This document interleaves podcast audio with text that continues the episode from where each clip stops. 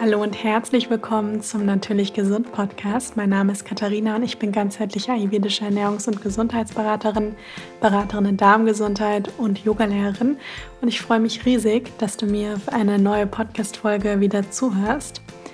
Bevor es gleich mit der neuen Podcast-Folge losgeht, möchte ich euch unbedingt noch sagen, dass ja kommenden Freitag, also am 11.02.2022, mein zweites Buch Vegan Ayurveda erscheint und ich freue mich schon so sehr darauf. Ich habe gesehen bei Instagram, dass ganz viele von euch das Buch schon sogar erhalten haben. Das ist manchmal so, dass die Händler das einfach früher rausschicken, aber ich freue mich riesig, denn die Rückmeldungen waren bisher einfach so, so schön. Und das ist auch ja, ist einfach wunderbar zu sehen, wenn ihr das dann auch in euren Händen haltet. Und ich bin auch schon ganz gespannt, wie es euch gefällt. Und nach wie vor ist es noch so, wenn ihr mein Buch vorbestellt, dann habe ich als Dankeschön dafür ein kleines Geschenk für euch. Das gilt eben nur bis zum Freitag, also bis zum 11.02. Bis dahin könnt ihr mein Buch vorbestellen. Dann habt ihr die Möglichkeit, ein Geschenk von mir zu bekommen, und zwar die Masterclass Food as Medicine. Das wirklich ein Online-Vortrag, ein Online-Seminar, das ihr ganz einfach von zu Hause bequem machen könnt. Und da geht es wirklich darum, wie kann ich Nahrung, Lebensmittel nutzen, um wirklich meinen Körper ja, bei der Heilung zu unterstützen. Also wirklich, wie kann ich Ernährung nutzen? Weil Ernährung kann auch wirklich Medizin sein. Das habe ich auch im eigenen Körper gespürt, an meiner eigenen gesundheitlichen Geschichte. Denn alles, was ich heute mache, ist im Endeffekt aus einer eigenen persönlichen Geschichte entstanden. Und ich glaube, es ist so wertvoll, das neue Buch zu haben und dann gleichzeitig auch zu wissen, welche Lebensmittel sind besonders gut geeignet, wie kann ich meinen Körper wirklich bestmöglichst unterstützen, kann vielleicht auch Entzündungen minimieren, Stichpunkt entzündungshemmende Ernährung und vieles, vieles mehr. Das lernt ihr eben alles darin. Und ihr findet dann mehr Infos dazu auf meinem Blog und ihr müsst einfach nur ein Formular ausfüllen und den Link dazu, den findet ihr in meinen Show Notes. Werbung. Die heutige Podcast-Folge wird von der Coro Drogerie unterstützt. Ich werde so oft gefragt, Katharina, wo bekommst du deine Mediol-Datteln her? Wo die Hanfsamen und viele andere Lebensmittel? Und ganz viel bestelle ich bei der Coro Drogerie, denn dort bekommt man viele Lebensmittel wirklich in großen Packungen, auch in Bio-Qualität, sodass sie wirklich auch lange reichen und man so auch gleichzeitig ein bisschen Verpackungsmüll spart. Und die Drogerie, die ist ein Online-Versandhandel, in dem ihr eine große Auswahl an verschiedensten Lebensmitteln findet, wie zum Beispiel Trockenfrüchte, Nüsse, diverse Nussmusse, Samen, Getreide, Hülsenfrüchte und vieles mehr. Und ich kann euch nur empfehlen, da mal so ein bisschen rumzugucken, denn ihr habt dort wirklich eine sehr große Auswahl und da ist auf alle Fälle für jeden was dabei. Ich habe auch einen Rabattcode für euch, nämlich TastyKatie, alle Buchstaben groß und zusammengeschrieben. Damit bekommt ihr 5% Rabatt auf eure Bestellung und den Link dazu findet ihr in den Show Notes. In der heutigen Podcast-Folge geht es um das Thema Vegan und Ayurveda. Passt das überhaupt zusammen? Gerade auch da am 11.02. mein zweites Buch erscheint, dachte ich, passt das ganz gut, wenn ich zu dem Thema meine Podcast-Folge aufnehme. Das heißt ja Vegan Ayurveda. Es ist so, dass auch in meinem ersten Buch Modern Ayurveda auch alle Rezepte vegan sind und glutenfrei, ohne industriellen Zucker. Das ist jetzt bei dem zweiten Buch auch so. Ich bekomme doch immer wieder mal die Frage gestellt, wie kommt es, dass du vegan und Ayurveda kombinierst, denn das ist doch eigentlich gegensätzlich oder das passt gar nicht wirklich zusammen. Und ich weiß auch selber, dass gerade von so, ich sag mal, älteren indischen, äh, klassischen Ayurveda-Ärzten das auch nicht immer so gern gesehen wird, dass Ayurveda vegan ausgelegt wird. Nichtsdestotrotz, für mich fühlt sich das sehr, sehr richtig an. Und ich gebe das auch gerne weiter, ohne zu behaupten, dass das das einzig wahre ist. Aber es hat mir einfach sehr geholfen in den letzten Jahren, hat diese Art von Ernährung, die ja, die ihr in meinen ganzen Rezepten findet, die ich eben verfolge, habe ich einfach die letzten Jahre gemerkt, dass sie auch anderen sehr gut tut und auch mir eben sehr geholfen hat, alle meine Beschwerden loszuwerden. Und im Ayurveda ist es so, dass der Ayurveda, das ist ja das Wissen vom Leben und da geht es ja nicht nur um Ernährung, sondern es gibt auch viele verschiedene andere Bereiche. Aber die Ernährung spielt eben eine sehr, sehr große Rolle.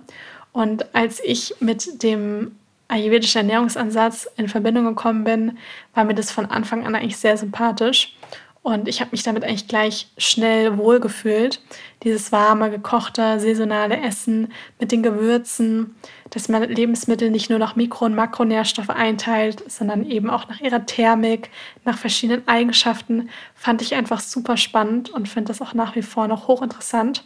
ergibt für mich auch ganz viel Sinn, dass man Lebensmittel nicht nur nach Zahlen und wie gesagt der Zusammensetzung der Mikro- und Makronährstoffe beurteilt, sondern dass da eigentlich noch viel mehr dahinter steckt, wie zum Beispiel eben auch die Thermik oder ob ein Lebensmittel eher trocken, eher befeuchtend ist. Das alles spielt eine sehr große Rolle. Und ihr wisst ja sicher, meine ganzen Rezepte sind eigentlich, nicht nur eigentlich, die sind vegan. Und ähm, da ist keinerlei, sind keinerlei tierische Produkte enthalten. Und ganz am Anfang war das für mich vor allem aus gesundheitlichen Gründen, ja, weil ich einfach damit äh, ging es meiner Verdauung am allerbesten. Und was mir nie so bekommen ist, ist zum Beispiel Ernährung mit einem super hohen Rohkostanteil. Das ist auch jetzt etwas. Also, wenn ich vielleicht, keine Ahnung, irgendwo im Süden leben würde und es die ganze Zeit super warm ist, dann kann es das sein, dass es dann noch ein bisschen anders ist. Kann auch sein, dass sich das in irgendwie ein paar Jahren auch verändert. Aber aktuell und die letzten Jahre habe ich einfach gemerkt, eine Ernährung mit mehr warmen, gekochten Anteil, das kommt mir sehr gut. Und das merke ich auch bei vielen anderen Menschen, gerade wenn man auch so eine empfindliche Verdauung hat, dass man das sehr, sehr gut bekommt. Und so war das natürlich im Ayurveda von Anfang an auch sehr passend für mich, dass man da eben auch viel warm gekocht ist und dass das eben auch empfohlen wird. Heißt aber eben nicht, dass Rohkost komplett ausgeschlossen wird. Und Ayurveda ist eben so, die ayurvedische Ernährung ist ein recht komplexes System, ja, da sie nämlich einfach super ganzheitlich ist und da man den Menschen eben ganz individuell nach der Konstitution eben auch anschaut und das dementsprechend eben auch angepasst wird. Man kann aber sagen, dass man in der, im Ayurveda, in der Ayurveda-Medizin bevorzugt man eine frische, natürliche, abwechslungsreiche Ernährung. Und ähm, ganz wichtig ist natürlich das Agni, ja, also das, das Verdauungsfeuer. Und so möchte man bei der Ernährung immer schauen, dass die Speisen nicht zu schwer verdaulich sind. Ja, deswegen sagt man ja auch Dinge wie Käse ähm, oder auch Fleisch eher weniger, weil das eben sehr, sehr schwer verdaulich ist. Und man versucht das Ganze eben mit Gewürzen und Kräutern eben auch, ja, das Ganze zu erleichtern und ein bisschen verdauungsfreundlicher zu machen und das Akne, das Verdauungsfeuer zu stärken. Und Ayurveda ist eben grundsätzlich, ich sag mal, ist eigentlich erstmal weder das eine noch das andere. Also man kann jetzt nicht sagen, Ayurveda ist irgendwie von Grund auf vegan oder Ayurveda bevorzugt Fleisch. Also es ist weder das noch, noch das. Ja, also Ayurveda ist aber, man kann sagen, Ayurveda ist nicht grundsätzlich vegan. Denn es ist so, dass, wie ich gerade schon mal gesagt habe, Fisch, Fleisch, Eier, ja, die gelten im Ayurveda als sehr schwer verdaulich, sodass eben empfohlen wird, eigentlich recht grundsätzlich, die eher zu meiden. Ja, und dazu gehören eben auch Dinge wie Käse, Wurst, die gehören dann eigentlich nicht so wirklich in den Speiseplan, weil man eben sagt, das schwächt das Akne zu sehr und sorgt eventuell auch für Arme, ja, also für diese nicht, nicht verdaulichen äh, Stoffwechselrückstände, also auch die Giftstoffe. Und es ist aber immer wieder so, dass zum Beispiel medizinisch Fleisch eingesetzt wird. Ja, also ein Ayurveda-Arzt hat zu mir mal gesagt, dass seiner Meinung nach Fleisch in die Apotheke gehört. Ja, also weil wenn jemand zum Beispiel, das hat man halt in der heutigen Zeit eigentlich fast gar nicht mehr, ähm, Gerade, ich sag mal jetzt in unserer Region, dass wenn jemand sehr, sehr ausgezehrt ist, dann wird eben auch mal sehr gerne eine Kraftbrühe aus Rinderknochen oder so eine Art Hühnersuppe, wie man sie kennt, ähm, wird dann auch gerne mal eingesetzt und wirkt so ein bisschen aufbauend und kräftigend mm, und kann dann eben sehr, sehr starken Waterstörungen entgegenwirken. Und die Milch, und damit sind wirklich, ist die wirklich die reine Milch gemeint, ja, keine Milchprodukte in Form von Quark und äh, Mehl und Käse und Sahne und so weiter, sondern wirklich die reine Milch und Honig, ja, das sind ja beides tierische Produkte, die gelten im Ayurveda als recht wertvoll. Und spätestens nach der Aussage weiß man, dass Ayurveda keine reine Ernähr äh, vegane Ernährungsform ist. Und ähm, man sollte allerdings berücksichtigen, dass Ayurveda wirklich in der Tiefe und im Ursprung empfiehlt Ayurveda eine friedvolle, eine naturbelassene, eine naturnahe Ernährung. Und im Ayurveda wissen wir eben, dass wir ein Teil der Natur sind, ja, und ähm, wir mit der Natur zusammenarbeiten müssen und Ayurveda ja auch viel bedeutet zu verstehen, wie diese Naturgesetze auf uns Menschen wirken.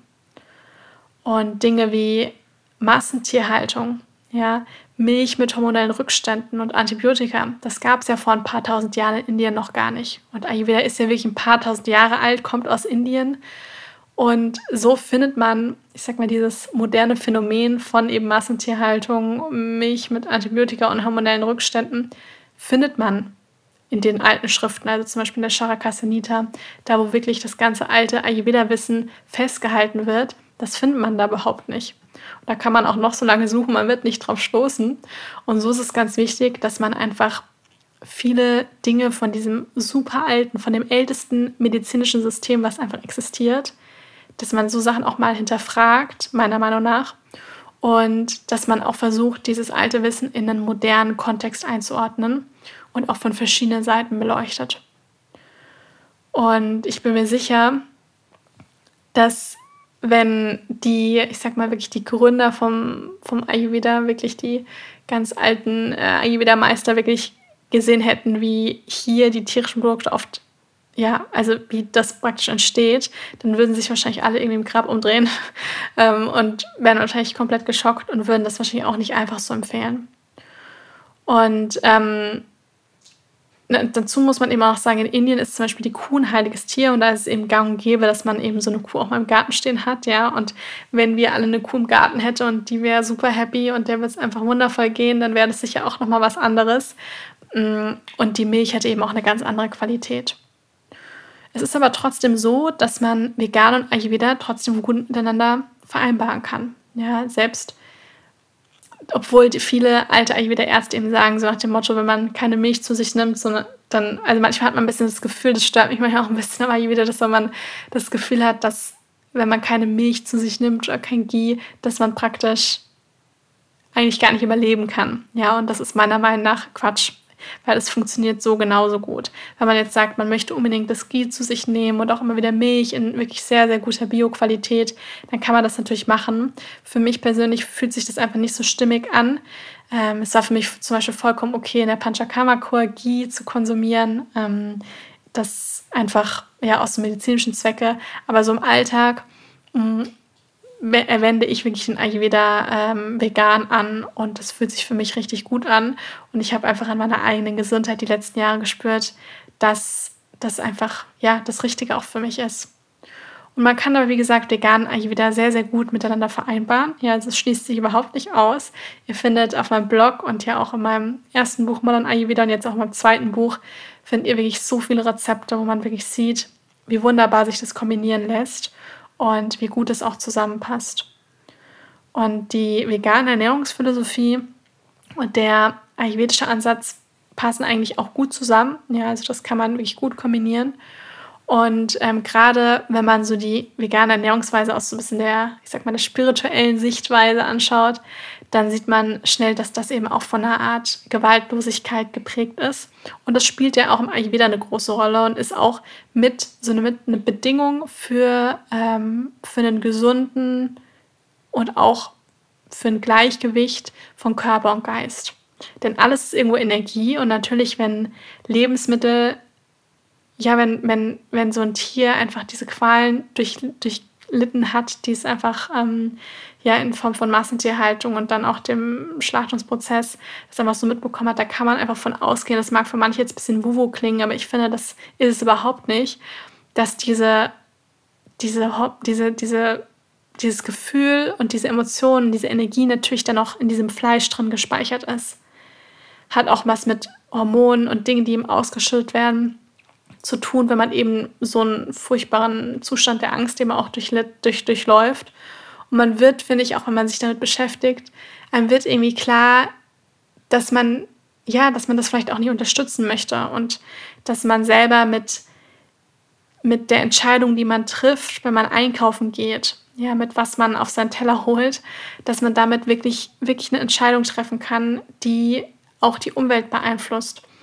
Und deswegen ist Ernährung eben nicht alleine nur Kalorien rein, Kalorien raus, sondern wir können mit Ernährung wirklich auch nachhaltige Entscheidungen treffen. Und das ist vielen manchmal gar nicht so bewusst. Und das fängt wirklich bei jedem Einzelnen von uns an, wenn wir einkaufen gehen, was wir da, was wir da kaufen. Und wenn alles Energie ist und wir wollen, dass unser Körper energetisch wirklich ganz hoch schwingt, ja, dass wir auch wundervolle Dinge in unser Leben ziehen, dann können wir das mit Ernährung ganz stark beeinflussen. Und das, was praktisch tot ist, ja, also wirklich Fleisch und Fisch, ähm, das hat natürlich energetisch keine sonderlich hohe Schwingung und ähm, das beeinflusst meiner Meinung nach das Gleichgewicht von Körper und Geist nicht sonderlich positiv. damit mag jetzt jeder, ich sag mal so, arbeiten, wie er möchte. Ne? Ich glaube da sehr, sehr stark dran, gerade an, ja, an Energie. Und ähm, jeder kann aber selber die Erfahrung machen, wie man sich damit fühlt. Und es ist eben auch so, dass Yoga und Ayurveda ja auch ganz eng miteinander zusammenhängen. Mm, und gerade die vegane Ernährung wird eben auch von vielen Menschen verfolgt, die eben auch Yoga praktizieren und die einfach dieses Friedvolle eben auch wissen, äh, leben und äh, sich dessen bewusst sind und das auch wirklich sich dann auch in der Ernährung eben auch widerspiegeln sollen. Und Ayurveda ist erstmal so ganz grundsätzlich ist eigentlich komplett im Vergleich zu vielen anderen Ernährungsweisen komplett frei von irgendwelchen festen Dogmen oder irgendwelchen festen Regeln. Man teilt Nahrungsmittel insgesamt in zwei verschiedene Gruppen ein. Ja, also dazu gehört Getreide, Hülsenfrüchte, Fette, Gemüse, Früchte und so weiter. Ja, also da gibt es wirklich verschiedene Nahrungsmittelgruppen. Und jede Gruppe der Nahrungsmittel und dann auch nochmal die einzelnen Nahrungsmittel individuell haben eben verschiedene Eigenschaften. So ist das zum Beispiel Getreide wirkt aufbauend, eher beruhigend und nährend. Ja, Gemüse wirkt zum Beispiel eher vitalisierend und mobilisierend. Und man muss ja auch nochmal so ein bisschen unterscheiden, welches Gemüse, welches Getreide, denn da gibt es auch nochmal so kleine Unterschiede. Und je nachdem, was für eine Konstitution man hat, werden auch dementsprechend Nahrungsmittel ausgewählt. Aber ohne sich zu sehr an den Doshas festzuhalten, kann man davon ausgehen, dass einfach eine natürliche Nahrung, ja, frei von reduziert an tierischen Produkten und frei von industriellen Zucker und den ganzen anderen Konservierungsstoffen und Co., dass das ist, was für uns alle auch geeignet ist. Und man kann eben auch eine vegane Ernährung kann man mit dem Ayurveda sehr gut kombinieren, weil man das kann man, das kann man nämlich auch sehr typgerecht gestalten. Also wenn man jetzt zum Beispiel so einen Vata-Typen hat, der eher schmal ist, eher vielleicht so ein bisschen schwaches Nervensystem hat, zu eher einer trockenen Verdauung, auch Blähung neigt, mm, auf eher viel friert da ist es zum Beispiel auch wichtig, dass der dann eben viel wärmende Dinge und auch genügend Fette zu sich nimmt. Das sind zum Beispiel Dinge wie Mandeln, Sesamöl, Datteln, Kürbis, Kartoffeln, generell das ganze Wurzelgemüse, Gewürze wie zum Beispiel Zimt und Ingwer, die sind dann eben super. Und für so einen Peter-Typ, der von Natur aus vielleicht so ein bisschen kräftiger ist, auch ein stärkeres Verdauungsfeuer hat, mm, der vielleicht aber auch eher so ein bisschen zu Sodbrennen, Hautproblemen neigt und ähm, auch eigentlich wirklich eine gute, eher robuste Verdauung hat, der sollte vielleicht, kann, er verträgt meistens ein bisschen mehr Rohkost. Er hat Dinge wie Blattgemüse, Nüsse, Hülsenfrüchte, die sind eben dann auch sehr, sehr gut für den. Und wenn man jetzt viel Kaffee hat und eher zur Schwere, bisschen Verschleimung, Antriebslosigkeit neigt, dann ähm, verträgt derjenige zum Beispiel auch so ein bisschen mehr Schärfe im Essen. Und wie ihr daran schon seht, dass man das wunderbar mit den ganzen pflanzlichen Lebensmitteln vereinen kann. Ja, und ähm, dass die vegane Ernährung nicht irgendwie gegensätzlich zum Ayurveda ist, sondern dass man das wirklich super gut, ja, dass es Hand in Hand geht und dass man dann nicht das Gefühl haben muss, wenn ich mich jetzt ayurvedisch ernähre, kann ich mich nicht vegan ernähren oder dass sich das gegenseitig ausschließt.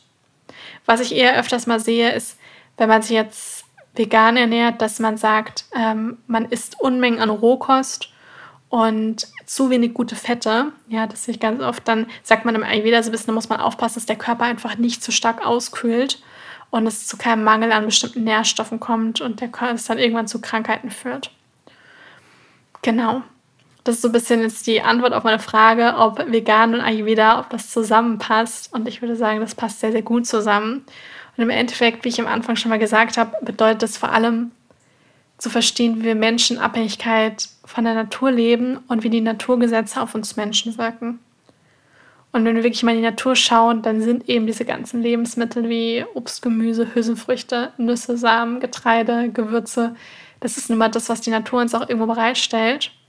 Und wo man auch weiß, wenn man weiß, wir leben in Abhängigkeit von der Natur, dass zum Beispiel auch die Ernährung eine sehr, sehr große Auswirkungen oder den größten Einfluss auf unseren biologischen Fußabdruck zum Beispiel hat. Und da können wir eben über die Ernährung ganz stark das wirklich beeinflussen.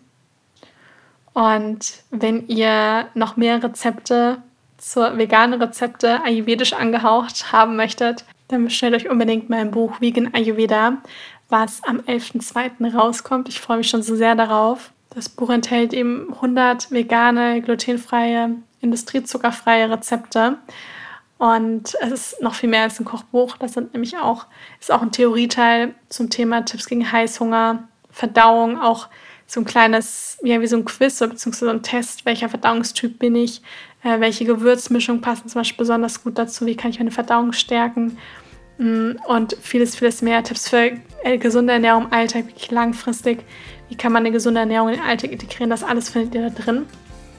Genau, ich packe euch den Link dazu in die Show Notes und hoffe sehr, dass euch die Podcast-Folge gefallen hat, dass sie euch inspiriert hat und ihr versteht, dass sich so Dinge nicht ausschließen, dass man die Vegan wieder wirklich wunderbar kombinieren kann. Ja, ich freue mich riesig, wenn ihr meinen Podcast abonniert und auch bewertet. Das hilft mir sehr. Und dann ja schon mal vielen Dank und ich wünsche euch jetzt noch einen wundervollen Tag und bis zum nächsten Mal.